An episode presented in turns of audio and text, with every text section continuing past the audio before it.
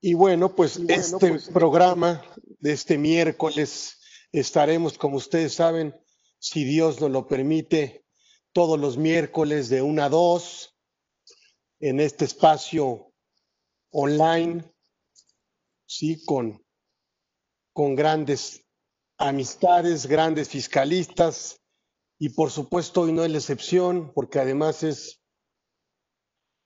es la persona tan querida que hizo el prólogo de mi libro, que ya está inclusive a la venta, de plataformas digitales, por supuesto todo el tema de implicaciones fiscales y que mañana vamos a estar inclusive presentándolo en mi casa editorial Thomson Reuters y que quisimos aprovechar este espacio para tenerla, para tenerla a la doctora Patricia López López, que por supuesto no necesita grande presentación. La verdad es que además de ser, buena, persona, es una muy buena, profesionista, abogada, doctora.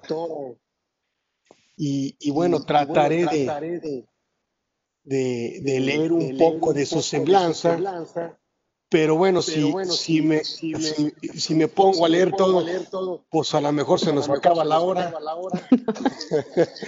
Eh, eh, entonces, yo creo que, bueno, pues por supuesto es especialista en Derecho Fiscal, obviamente de la UNAM, con mención honorífica.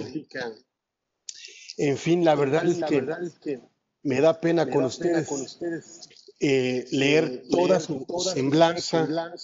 Le pedí una semblanza curricular y, traen hasta números de páginas. Eh, en fin, yo me siento, creo que la mejor presentación es, eh, gracias por haber aceptado esta invitación, Patti, porque haces que este programa valga la pena y no lo amadrines como debe de ser, porque este es, el sexto programa que tenemos y qué mejor que se acerque la fecha de nuestro aniversario y qué mejor con tu excelentísima presencia la verdad es que no voy a, leer algo que puedo explicar en dos palabras. Muchísimas gracias por acompañarnos. Para nosotros aquí en este programa es un honor tenerte, es un honor escucharte y la verdad es que, bueno, pues no quiero quitarte el tiempo, sino al revés, quiero aprovecharte ya que eh, nuestros amigos que están, se están metiendo, obviamente poquito a poquito, no queremos quitarles el tiempo. Mm, te agradezco profundamente que hayas aceptado platicar con nosotros el día de hoy. Habíamos pensado en otros temas, pero como estamos este tema inmersos eh, eh, en el tema de las plataformas digitales, bueno, pues qué mejor, qué mejor que escucharte con este tema.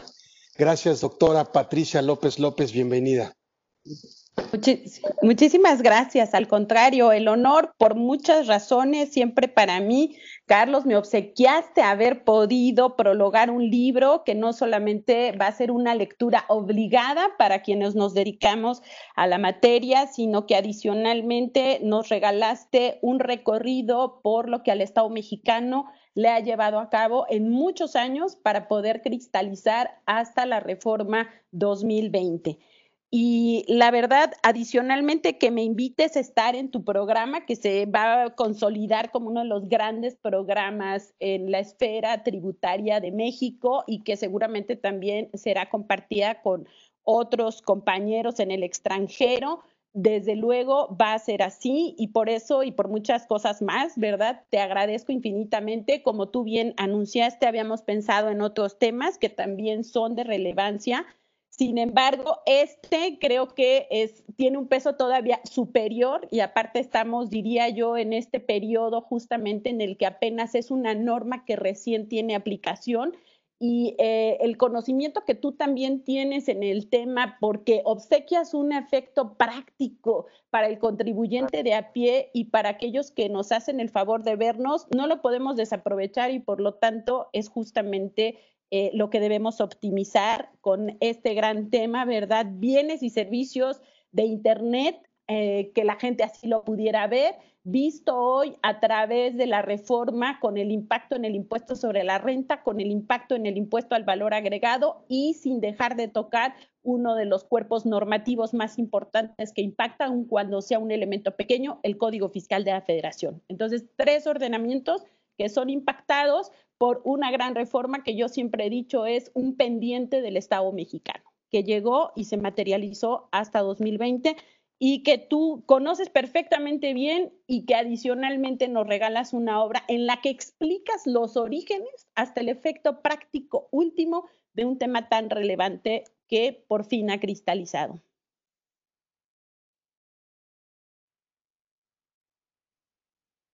Eh, eh, continúo con, el tema porque es, eh, bueno, hay varios elementos. Primero que nada, vamos a llamarle el e-commerce como el gran pendiente del Estado mexicano mediante una pretendida redistribución de la riqueza, que era el compromiso del actual titular del Ejecutivo Federal, sin aumentar impuestos. ¿verdad? Entonces creo que en este punto de convergencia sí llegó en el momento tal y como lo había anunciado, eh, una adecuación, yo diría más bien para este año, adecuación de ordenamientos existentes, porque no se modificaron más que se introdujeron ciertos elementos específicos, caso del impuesto sobre la renta y caso del IVA.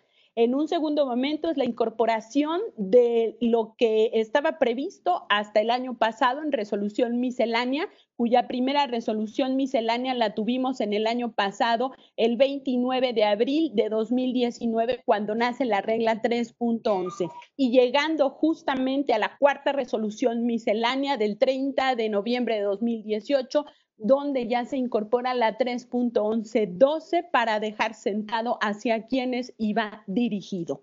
Creo que eso es uno de los elementos fundamentales y acto posterior las vertientes de la reforma en los tres ordenamientos que he mencionado, impuestos sobre, sobre la renta, el IVA y por último el Código Fiscal de la Federación.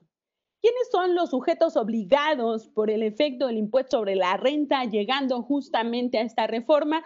Pues personas físicas con actividades empresariales que enajenen bienes o presten servicios a través de Internet mediante plataformas tecnológicas, aplicaciones informáticas y similares que presten servicios de intermediación entre terceros con la característica de que sean oferentes de bienes o servicios y los demandantes de los mismos exceptuados los casos de servicios de intermediación que tengan por objeto la enajenación de bienes muebles usados, así como hace referencia el artículo 18b en la fracción segunda de la ley del IVA. Aquí quiero comentar algo importantísimo. Es una reforma que tiene una correlación entre estos dos ordenamientos que he mencionado, porque los elementos que están construidos en la ley de renta se entienden mucho en función a lo establecido por la ley del impuesto al valor agregado. Por lo tanto, ¿verdad? Nos dice para efectos de renta y lo serán por los ingresos que generan a través de los citados medios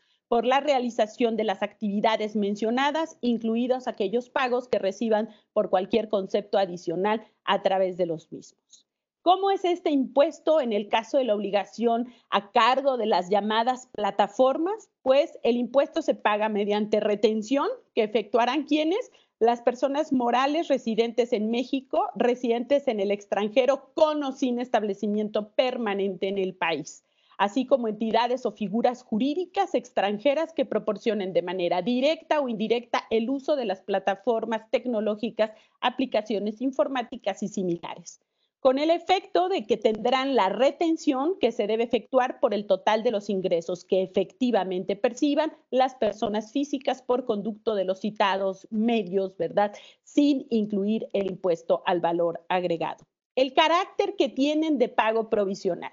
La retención tiene un carácter de pago provisional aplicándose siempre y cuando las tasas de retención a que se refiere el propio 113A que se dividen básicamente en tres supuestos.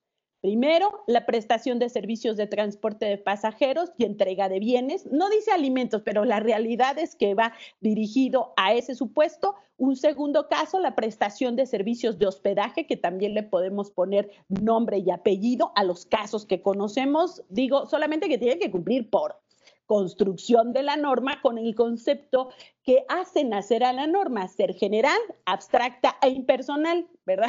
Y estas características propias de la norma, pues aquí solo faltaría ponerles los casos de nombres que ya sabemos. Y en un tercer supuesto, la enajenación de bienes y prestación de servicios.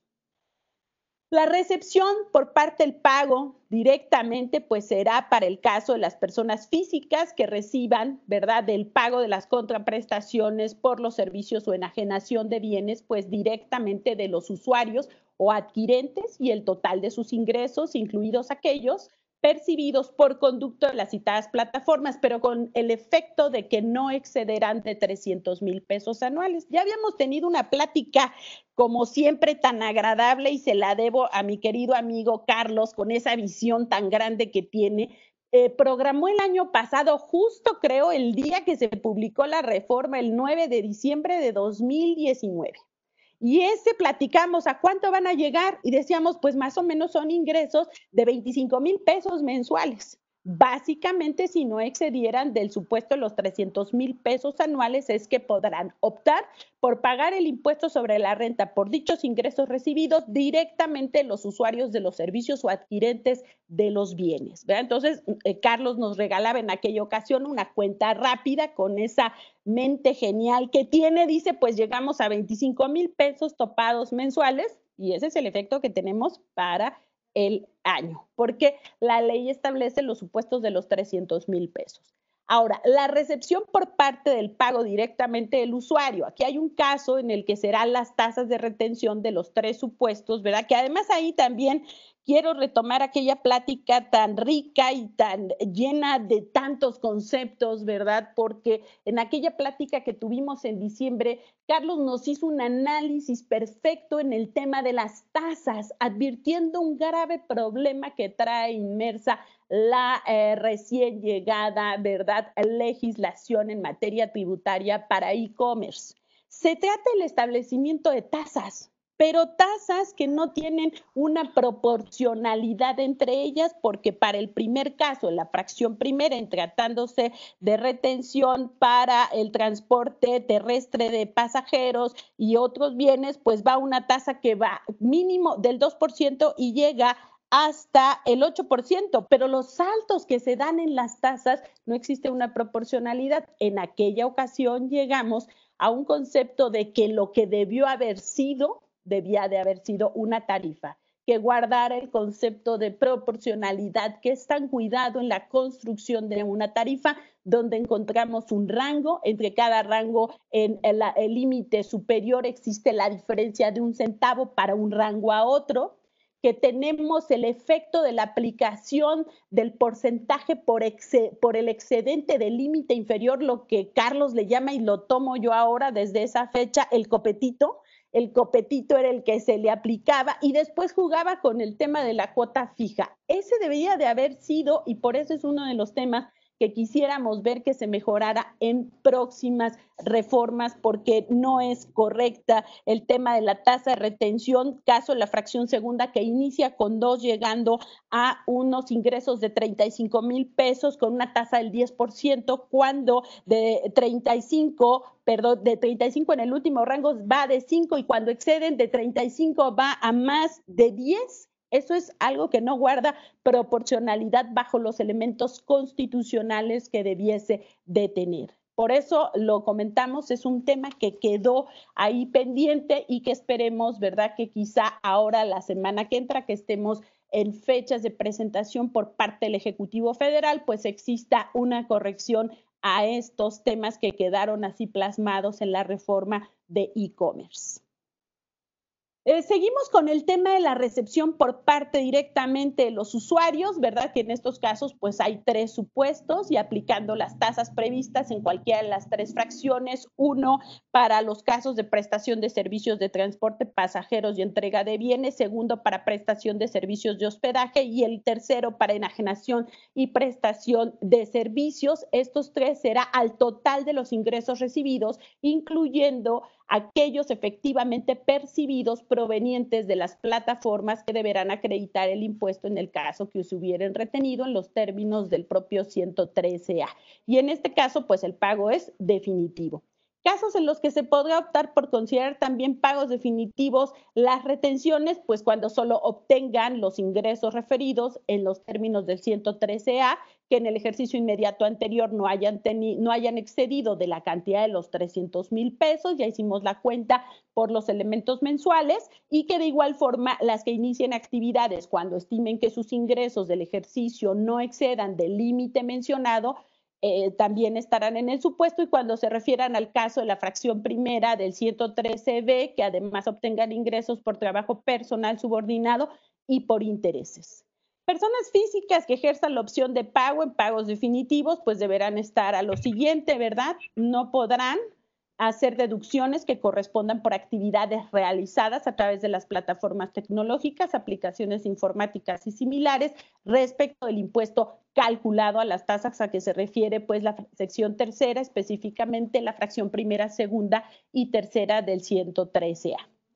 ¿Qué otra obligación importante? Pues la obligación de conservar el CFDI por Internet que les proporcione la plataforma de los ingresos efectivamente cobrados de los usuarios, incluidos los pagos que reciban por cualquier concepto adicional. Son todos esos temas de obligaciones. Ahora, en el tema de los conceptos que van incluidos de conformidad al 113A, fracción primera en transporte, ejemplo, de pasajeros, pues tenemos una variedad. Ahí me voy a casi retrotraer a los efectos de cómo lo tiene configurado la plataforma, que incluye una tarifa base, una cuota por tiempo de espera, una cuota por tiempo de viaje, una cuota por distancia en viaje, una tarifa dinámica dependiendo de la demanda, una aportación en fondo de entidad, que esta juega para los casos que las entidades lo han decidido normal, cuota de solicitud y gratificación al conductor, eso es lo que conocemos que aparece y despliega la propia plataforma. Entonces lo tengo que considerar armonizado desde luego ahora con las implicaciones que quedan determinadas por el caso del 113A. ¿Qué otro tenemos? Expedir el CFDI que acredite que los ingresos que se perciban en los casos en que la prestación de servicios o la enajenación se realice en forma independiente presentar ante el SAT, ¿verdad? Eh, a través de las reglas de carácter general, pues el aviso en que manifieste la voluntad de optar, que ahí sabemos que puede considerarse esta opción de las retenciones que se realicen en términos del 113A y serán consideradas como definitivas dentro de los 30 días siguientes a aquel en que el contribuyente perciba el primer ingreso por el pago de contraprestaciones por los ingresos a que se refiere justamente esa fracción y ejercida la opción en los términos que está el 113B, pues no podrá variarse la opción en periodo de cinco años contados a partir de que se haya presentado el aviso. Por natura, cesará la opción y no podrá volver a ejercerle cuando deje de estar en los supuestos de la fracción Primera, ¿verdad? Que es cuando solo obtenga pues ingresos por su actividad, ¿verdad? Eh, plataforma y en ejercicio anterior y desde luego que no excedan de los 300 mil pesos. Y considerando la fracción segunda, pues que además de los ingresos de plataformas reciban ingresos por sueldos e intereses, que es el caso específico del artículo 113b.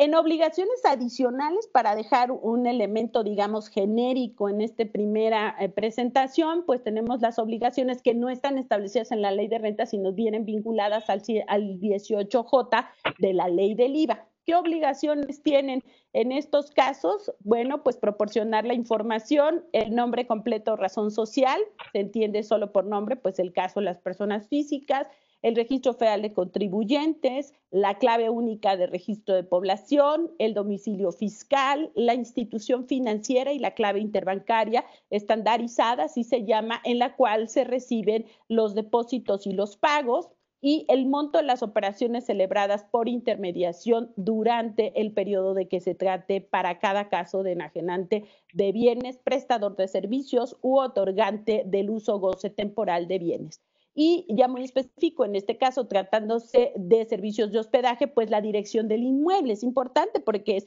un elemento, ¿verdad?, que sigue a la prestación en función a haberse eh, solicitado este tipo de prestaciones.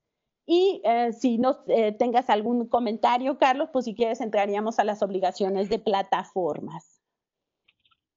No, por fin tengo algunos comentarios, pero prefiero que termines tu exposición para poder tener alguna retroalimentación. Eh, ah, perfecto. Entonces me voy a obligaciones de las plataformas. En el tema de obligaciones de las plataformas, pues están las previstas, ¿verdad? En las fracciones 1, sexta, séptima, el artículo 18D de la ley del IVA, que nos refiere que en caso de residentes en el extranjero sin establecimiento permanente en el país y entidades o figuras públicas o extranjeras, pues deberán cumplir con las siguientes obligaciones. La primera, que es importantísima, inscribirse al registro federal de contribuyentes dentro de los 30 días naturales siguientes contados a partir de la fecha en que por primera vez se proporcionen los servicios digitales a un receptor ubicado en territorio nacional, ¿verdad? Y el SAT, pues, en su página del diario oficial, pues dará a conocer la lista de los residentes. Segundo, designar, ¿verdad?, ante el Servicio de Administración Tributaria cuando se lleve a cabo el registro de un representante legal y proporcionar el domicilio en territorio nacional. Esto conforme al artículo 27 apartado ¿verdad? Eh, este, apartado en los casos especiales, fracción octava, para efectos de vigilancia, pues de cumplimiento de las obligaciones fiscales. Y también, pues tramitar su firma electrónica avanzada conforme a lo dispuesto en el artículo 19A del Código Fiscal de la Federación, que se entiende relacionado con la fracción séptima del artículo 18 de, de la ley del IVA y refiriendo eh, que ello pues deberá de cumplir en los términos que establezcan pues las reglas de carácter general que al efecto expida el Servicio de Administración Tributaria. Dentro de otras obligaciones, pues la prevista en el inciso D de la fracción segunda, el 18J, ¿verdad? Que es inscribirse en el registro federal eh, de contribuyentes eh, del Servicio de Administración Tributaria como personas retenedoras. Esta parte yo le he criticado muchísimo desde que la advertí en aquella resolución miscelánea, en la cuarta resolución miscelánea, en la regla 3.11.12, cuando efectivamente a estas plataformas solo les dejaba el carácter de inscripción al RFC en su carácter de retenedores puros. Y lo entiendo así porque solo el único carácter que conozco con esa característica tan particular la veo para el propio Estado. Entonces mi crítica siempre ha sido en el sentido de que no puedo creer que el tipo de recursos que obtienen estas plataformas, ¿verdad?, sean billonarios, billonarios en realidad, y los obligue solamente el Servicio de Administración Tributaria a través del reconocimiento que previamente autorizó el legislador, pues justamente a que sean solamente con el carácter de retenedores puros. Y otras que se relacionan con la ley del impuesto sobre la renta, pues desde luego que es proporcionar el comprobante fiscal digital a las personas físicas a las que hubiera efectuado la retención, a que se refiere, pues como lo hemos visto, el artículo 113A de la ley de renta, en los que conste el monto del impuesto retenido a más tardar dentro de los cinco días siguientes al mes en que se efectúe la retención desde luego cumpliendo con la información que termine otra vez, sabemos, ¿verdad?, mediante reglas de carácter general, el propio Servicio de Administración Tributaria. Y un apartado que le he llamado otras obligaciones, pues en otras obligaciones tenemos el proporcionar al Servicio de Administración Tributaria, pues la información a que se refiere la fracción tercera del artículo 18J, ¿verdad? Retener y enterar el ICR que corresponda de conformidad al 113 y que mediante declaraciones que se presenten ante oficinas autorizadas a más tardar el día 17 del mes inmediato siguiente en que se efectúa la retención. Caso en que los contribuyentes no proporcionen el registro federal de contribuyentes, pues se debe retener el impuesto que corresponda, ¿verdad?, por los ingresos a que se refiere justamente ese 113A de la ley del impuesto sobre la renta, aplicando, ahí está, una tasa del 20% sobre los ingresos retenidos. Y desde luego que conservar la documentación, ¿verdad? y eh, todas aquellas inherentes propias a las obligaciones que recaen en sujetos obligados. Hay disposiciones transitorias importantes que, claro, hoy ya no tienen el mismo peso que tenían cuando vimos por primera vez publicada la reforma. ¿Por qué razón? Porque hay un elemento fundamental, lo constituía el propio artículo segundo que le daba pues un periodo de vacatio legis, ¿verdad? Para que esta disposición, por cuanto el título cuarto de la ley del impuesto sobre la renta, pues entrara en vigencia hasta el primero de junio del 2020 con la sección tercera denominada de los ingresos por la enajenación de los bienes o prestación de servicios a través de Internet, mediante plataformas tecnológicas y el compromiso que había adquirido el Servicio de Administración Tributaria que se le había impuesto, no asumido porque viene establecido de conformidad a la ley que el SAT emitiría las reglas de carácter general a que se refiere pues la sección tercera del título cuarto de la ley de renta al más tardar el 31 de enero de 2020, que hemos visto en el paseo de estos meses, ¿verdad? Que han cambiado tanto, ¿verdad?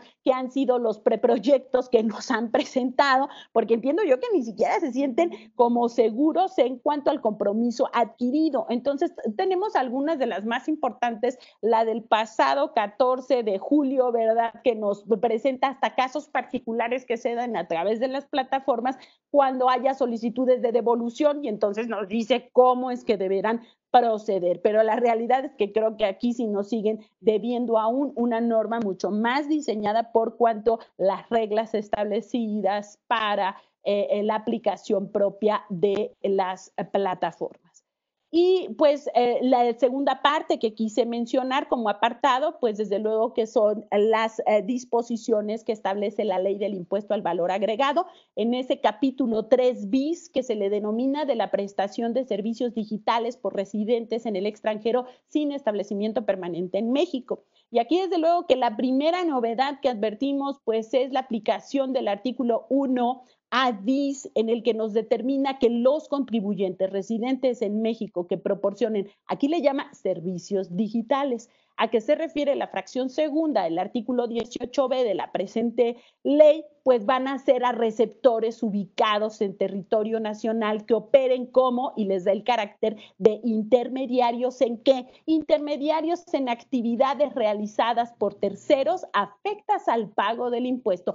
Mucho había sido el elemento de haber considerado, bajo las promesas establecidas por el actual titular del Ejecutivo Federal, de no modificar los hechos imponibles en el primer trienio cosa que en el tema muy particular de plataformas digitales, ¿verdad? Como lo establece la propia reforma en el artículo 1A bis, pues desde luego que quedaron inamovibles los hechos imponibles, porque lo único que se estaba reconociendo es que de suyo los hechos imponibles se actualizaban tal y como se actualizaban las conductas que los sujetos hacían. Nadie puede negar que no se estuviera actualizando la enajenación, ni tampoco la prestación del servicio, ni tampoco el otorgamiento uso goce temporal de bienes, ni tampoco la importación. Por lo tanto, ¿verdad? Son terceros afectos al ya de suyo establecido, ¿verdad? Eh, pago del impuesto al valor agregado desde el ordenamiento, además de las obligaciones pues establecidas que estarían eh, de conformidad a dar cumplimiento de las que ya me adelanté un poco porque esas las quise correlacionar mucho cuando mencioné el caso del 113A en función a las obligaciones que penden establecidas para las plataformas en el caso del 18J. Sí, esas me adelanté un poquito porque van muy de la mano con el caso del 113A y que estas personas físicas, ¿verdad? Y morales que realizaran las actividades afectas al pago del impuesto, al valor agregado por conducto de los contribuyentes a que se refiere el artículo, pues deberían estar a lo dispuesto por los propios artículos establecidos como es el 18K, el 18L y el 18M de la propia ley del IVA según corresponda. Ahora, el elemento que es importante es el diseño del concepto que es los servicios digitales. Y esos servicios digitales a que se refiere el 18b, pues están previstos en esta ley que son prestados por residentes en el extranjero sin establecimiento permanente en México y se considera que el servicio se presta en territorio nacional cuando el receptor del servicio se encuentre donde pues en territorio nacional y se estará lo dispuesto por el artículo 3 bis del presente ordenamiento. Aquí sí tenemos que tener muy claro en este artículo 16, ¿verdad? Que pues ello ocurría de conformidad a las guías internacionales del IVA emitidas por la OCDE en abril del 2017, en las que se reconocía que a los países implementarían el principio de destino u operación, ¿verdad? En el caso y cuando recae en la jurisdicción donde ocurre el consumo final. Es muy importante porque esta, y es como nos lo presenta, por eso de ahí la importancia del trabajo que nos regala Carlos en, una, en un gran compendio porque todo esto lo sabemos por ir dándole seguimiento a la normativa internacional, pero es difícil de primera lectura poder advertir a qué atiende y a qué principios es que está correspondiendo. Entonces, justamente el trabajo ya hecho por la OCDE en 2017 se materializaba, ¿verdad? Cuando la propia ley del IVA pues reconocía los servicios digitales a que se refiere ese 18B de la ley, pues prestados por residentes en el extranjero sin establecimiento en México y que se considerara que el servicio se presta en territorio nacional cuando el receptor del servicio pues se encuentre en dicho territorio y se estaría entonces a lo dispuesto en el capítulo 3 bis de la propia ley del impuesto al valor agregado.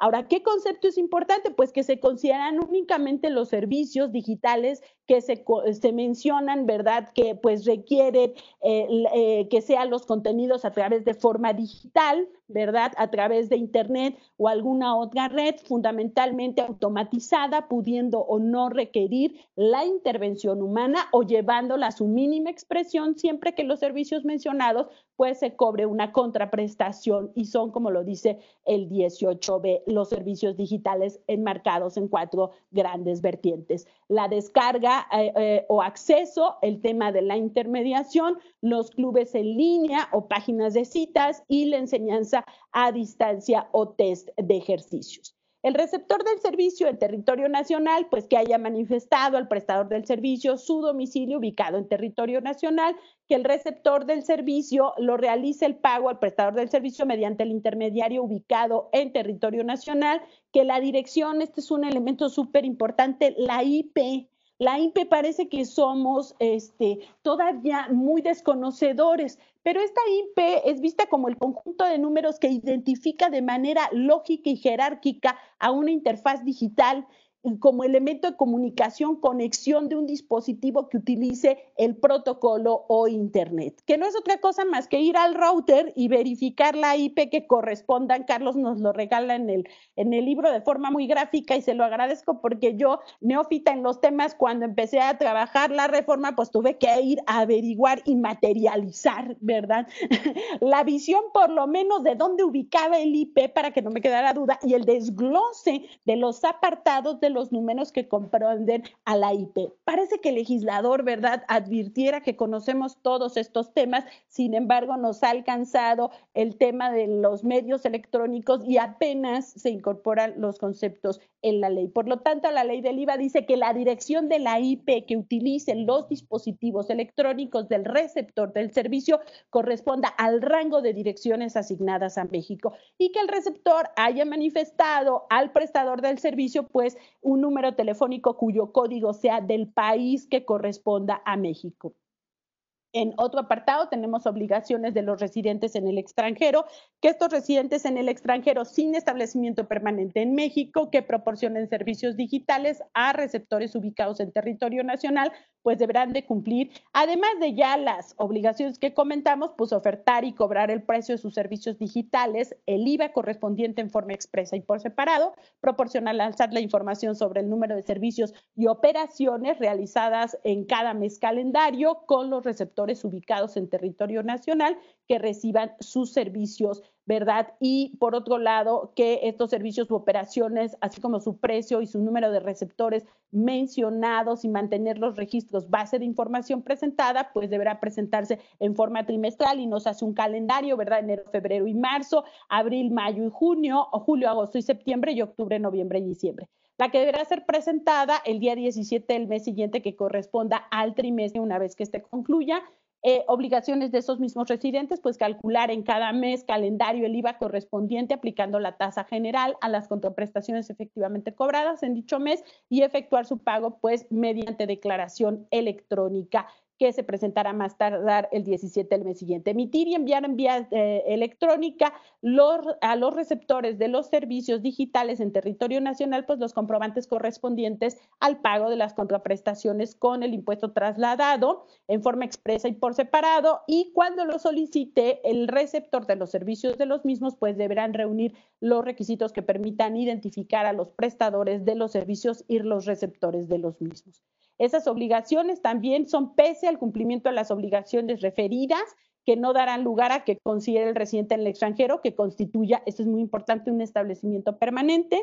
El caso de que la omisión en pago de impuestos, así como el entero de las retenciones y en la prestación de, presentación de declaraciones informativas, pues se sanciona con eh, lo establecido en el 18G. Y que si los servicios digitales se ofrecen en forma conjunta con otros también digitales no previstos, caso el 18B de la ley del IVA, pues el IVA se calculará aplicando la tasa del 16 solo por los servicios descritos en el propio artículo. Y estas obligaciones, pues siempre que el comprobante respectivo, se, respectivo pues se haga por, eh, se haga la separación de dichos servicios y que las contraprestaciones correspondientes a cada servicio pues vayan en función a los precios que se hubieran cobrado y de no haberse proporcionado los servicios en forma conjunta. Eh, no encontrarse los residentes, ¿verdad?, en el extranjero sin establecimiento permanente en el país, pues en la lista que se refiere el 18 de que es una lista maravillosa que también Carlos nos las regala integrarla ahora que fueron ya publicadas el pasado, ¿verdad? Eh, eh, fecha 2 de julio del 2020, donde vemos ya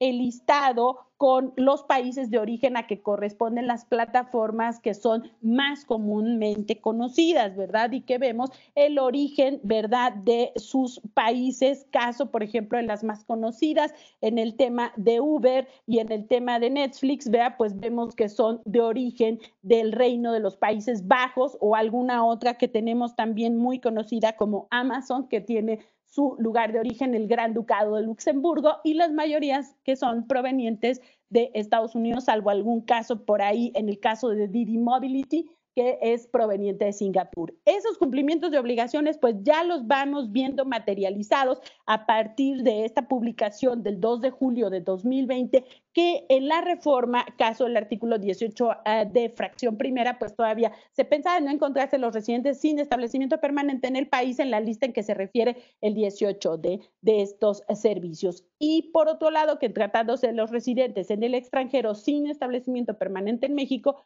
que proporcionen los servicios efectivamente este, determinados por el caso del 18B, que operen como intermediarios en actividades realizadas, ¿verdad?, por terceros, afectas al IVA, pues además de las obligaciones tendrán las establecidas eh, unas muy importantes. La primera, pues, sería publicar en su página de internet la aplicación, plataforma o cualquier otro tipo, otro medio similar expresa por separado el IVA que corresponde a los bienes y servicios que oferten por los enajenantes prestadores de servicios u otorgantes del uso goce temporal de bienes, caso de las empresas que ya conocemos, y que cuando cobren el precio, ¿verdad? Y el impuesto al IVA, pues correspondiente a operaciones de intermediación por cuenta del enajenante de bienes, prestador de servicio u otorgante el uso goce temporal de bienes, pues deberán hacer la retención a las personas físicas, enterar la retención mediante declaración y expedir a cada persona, ¿verdad?, a la que se hubiera efectuado esa retención el CFDI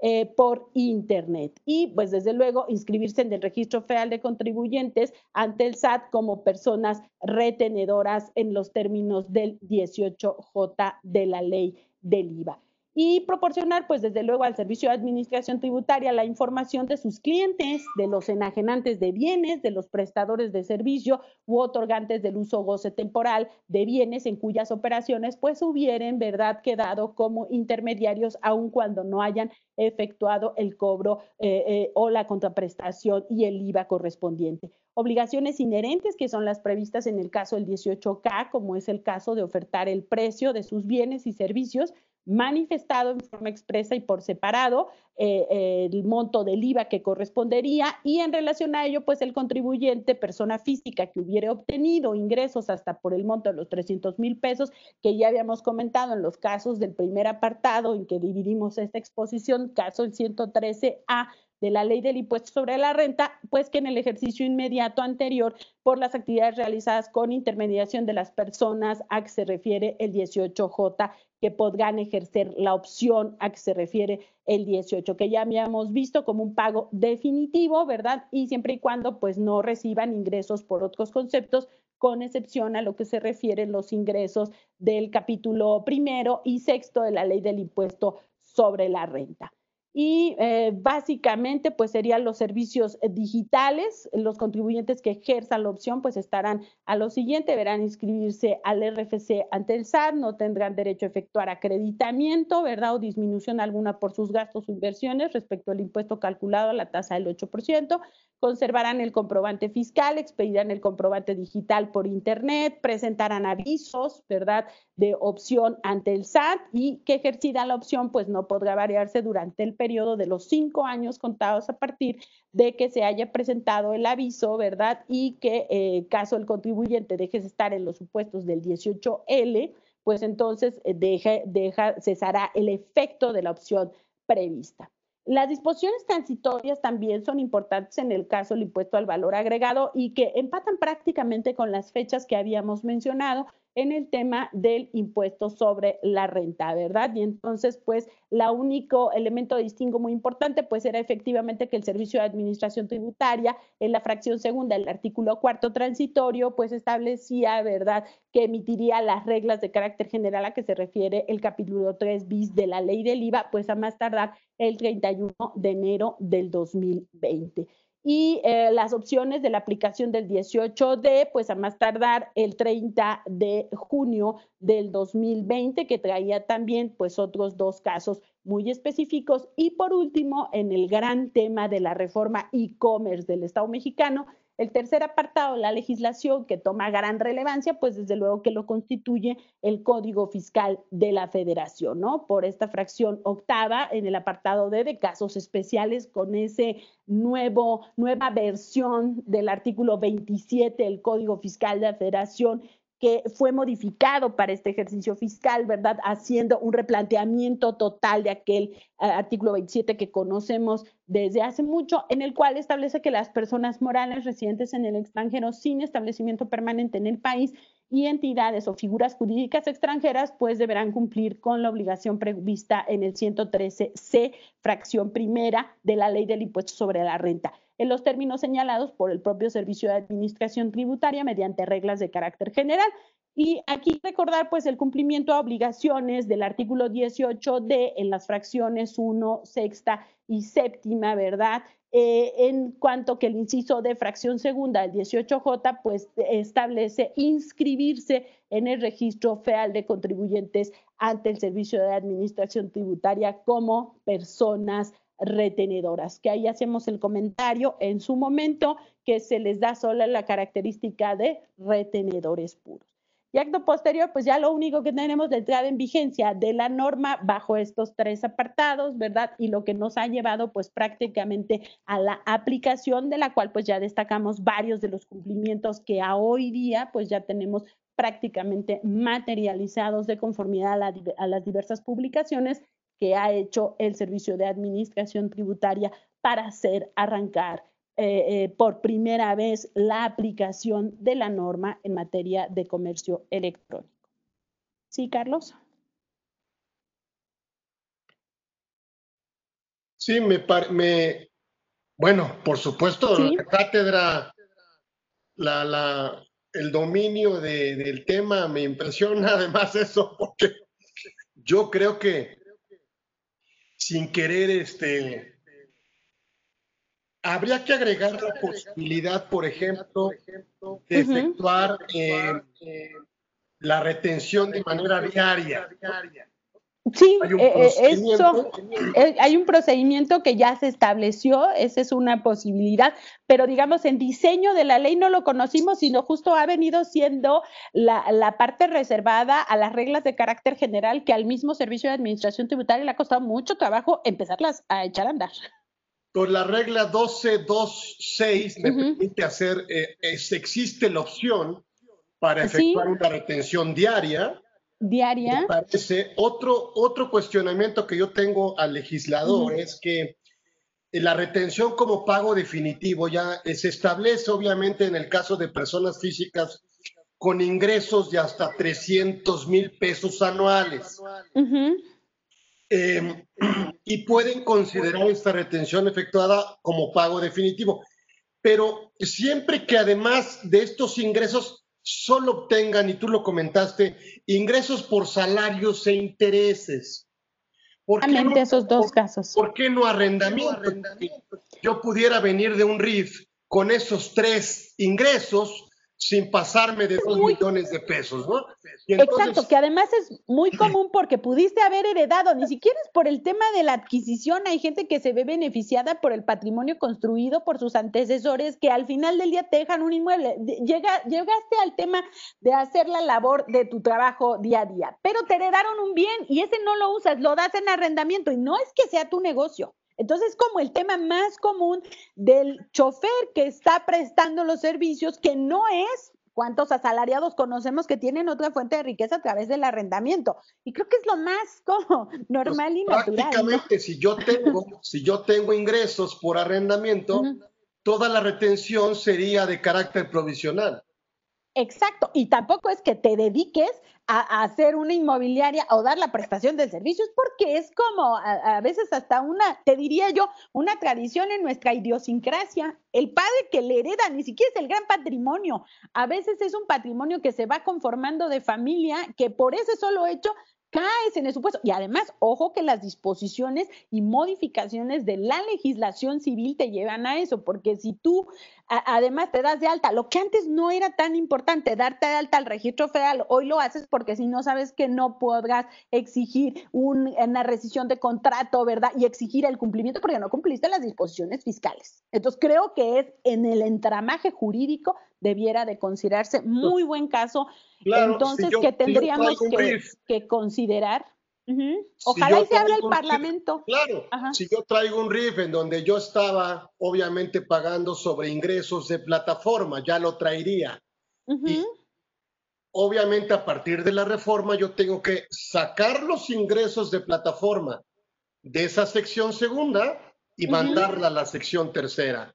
¿Sí? Exacto. Pero si esos ingresos no, no pasan de 300, como es el caso, me parece, porque una recomendación que pudiéramos hacer, y necesito que estés de acuerdo, y si no, que me lo digas, es que si, en el régimen de personas físicas, sección tercera, ganas más de 300, pues yo te diría, oye, ¿no valdría la pena constituirte como una persona jurídica? En ese caso yo creo que sí, definitivamente, porque ya no tienes los beneficios que primigeniamente tenías, porque además estabas considerado con antelación en el caso del régimen de incorporación fiscal, que esta reforma te saca como tú nos has eh, referido muy bien, pero entonces ya digamos por diseño te convendría más tener una estructura diferente a el tema del ser solo persona física. Entonces yo creo que la mayoría de estos contribuyentes vienen eh, del RIF y, la exclusión del RIF a estos ingresos obtenidos a través de esta plataforma, me parece que es necesario excluir en forma expresa del RIF, fíjate, a los ingresos obtenidos de estas plataformas, obviamente considerando que en el nuevo esquema de retención pues ya no es compatible con las reglas de operación del RIF al hacer prácticamente imposible a las personas físicas y por lo tanto no habría ni descuentos ni reducciones aplicables. ¿eh? Ninguna, ninguna. Creo que es, ojalá y como lo hicieron en el ejercicio del año pasado, hubiera lugar a un parlamento abierto, porque este ya sería el tema para llevarlo, ¿eh? para eh, mejorar los conceptos de la recién llegada eh, reforma de e-commerce al Estado mexicano. Y eso de la propia ejercicio en cuanto a su aplicación, pese a que tenemos muy poco tiempo de que haya entrado en vigencia. Así es. ¿Qué otra? Em, ahora, el tema de los servicios, obviamente, digitales de, podríamos llamarle de intermediación entre terceros, prestados por residentes en el extranjero sin establecimiento permanente en México.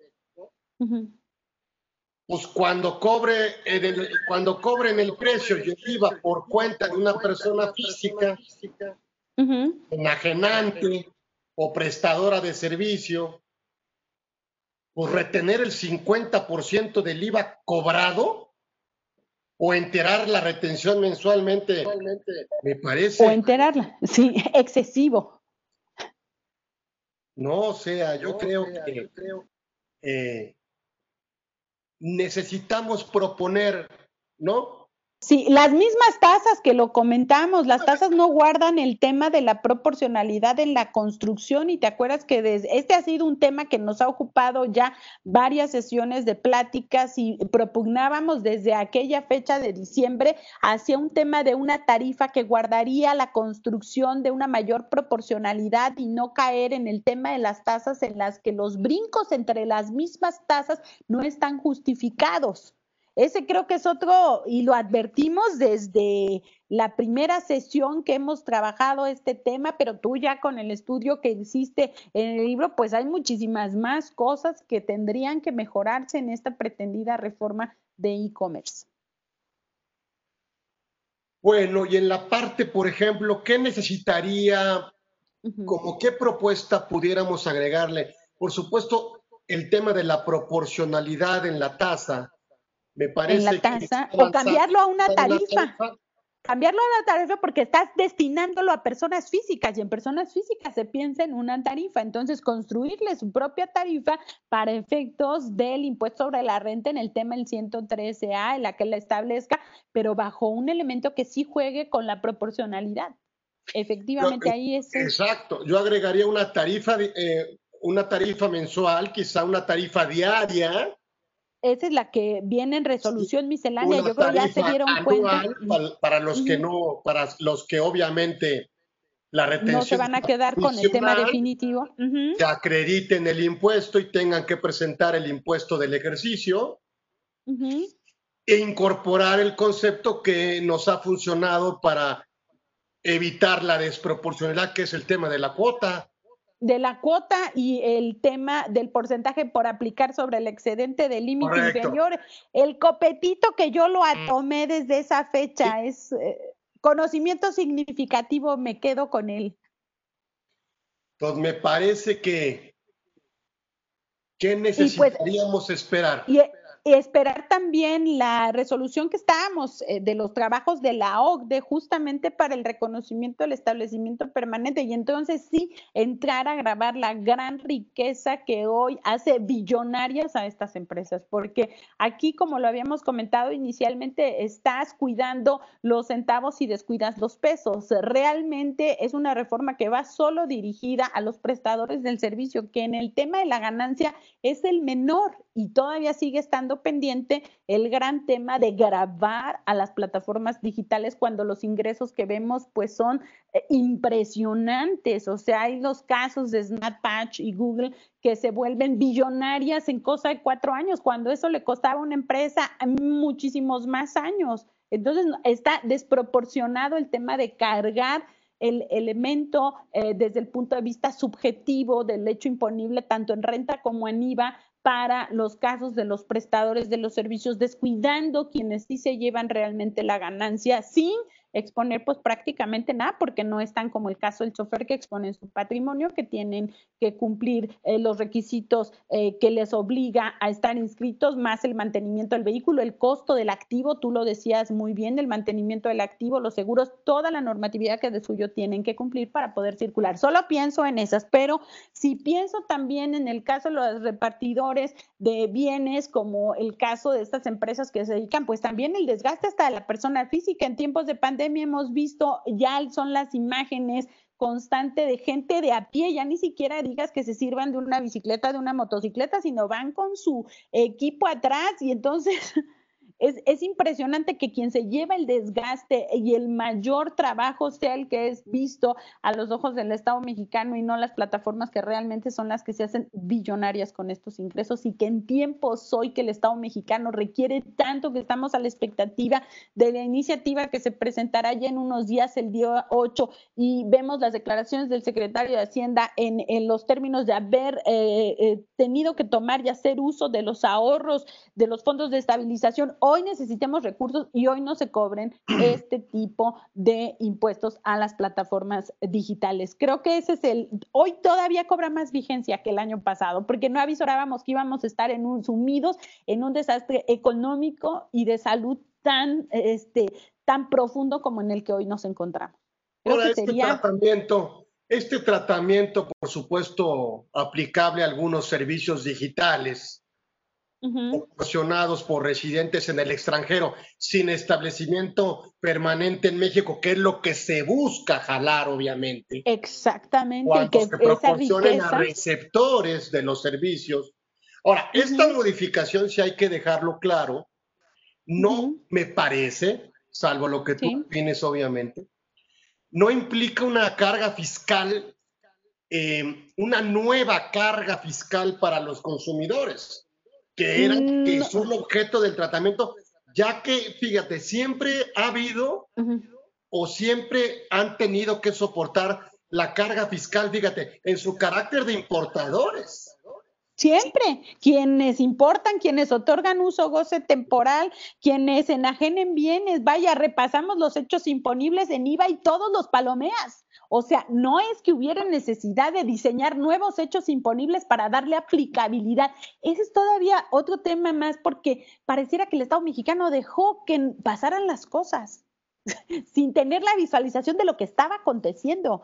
Por eso es tan importante que digas, el comercio electrónico llegó llegó sin estar regulado. Por lo tanto, lo que se ha hecho poco a poco, y tú nos lo regalas desde antes de 2000, 1996, en que eh, eh, se eh, determinaron las reglas del juego para la materia del comercio internacional, era que empezaran a impulsar las reformas necesarias que en el caso del Estado mexicano llegaron hasta el año del 2000. Y si vemos del 2000 hasta hoy 2020, han tenido que pasar todavía 20 años de aquella importante reforma a un paquete de disposiciones que era el Código de Comercio, la Ley de Protección al Consumidor, ¿verdad? El Código Civil para la llegada de la firma electrónica avanzada. Y hoy estamos 20 años después y apenas. Es una debilidad administrativa y de control para el pago del impuesto. Y hace necesario que sea el proveedor quien lleve a cabo el traslado y el cobro del IVA a los clientes. Exacto. Pero sin que le pareciera que sin que le interesara al Estado mexicano a lo largo de muchos años, porque nadie niega que la actualización de las conductas se habían dado pese a no haber llegado a la reforma 2020. Eso es otro, otro tema grave desde el punto de vista de la administración tributaria. Eso es grave. Ojalá de verdad que se abra el Parlamento abierto y que estemos representados contigo en el Congreso para que se logren estas reformas. Gran conocedor del tema. Oh, mi querida doctora. Oye, ya tenemos material para la segunda edición. No, bueno, ya, no, veme avisando para ponerme a estudiar. Este, por supuesto, un agasajo, siempre con mucho cariño, agradecido me encanta el tema y me encanta que tú nos lo hayas explicado perfectamente bien. Eh, muchísimas gracias, por supuesto, de haber estado con nosotros y pues seguir invitándote para charlar en un programa más, en un conversatorio más eh, fiscal que preparamos con mucho cariño para tener algo que hacer o tener la creatividad para reinventarnos en este tema de, la nueva normalidad en el mundo, ¿no? No, pero para aprender regalas realmente, eres muy generoso por cuanto que ahorita se necesita esto y das la capacitación en forma gratuita y eso es un trabajo adicional a tantas virtudes que tienes. Así que más bien la agradecida yo que nos comprometes a estar justamente aquí debatiendo sobre temas tan importantes que todos debemos conocer. Muchísimas gracias, tu trabajo es grande, Carlos. No, hombre, qué bárbara. Bueno, pues nos, nos vamos, nos tenemos que ir porque siempre nos gusta eh, eh, iniciar puntual y terminar puntual. Eh, nos vemos el próximo miércoles. Vamos a tener otro invitado, Juan Manuel Ángel Sánchez, que nos va a hablar de otros temas. Y créanme, lo hacemos con mucho cariño para ustedes. Invitamos a los mejores, pero no solo en la parte técnica, sino en la parte humana. Y, y, hoy me siento muy contento de haber tenido a la doctora Patricia López López, a, la cual seguiremos invitando. Y si ustedes... Muchísimas gracias. Pues que nos den la oportunidad de seguir con ustedes miércoles, todos los miércoles, una horita les quitamos, les quitamos de su tiempo y hacemos otras cosas interesantes. Muchísimas gracias a todos. Muchísimas gracias, Carlos. Todo mi corazón y agradecimiento, querido amigo y admirado. Muchas gracias. gracias. Bye.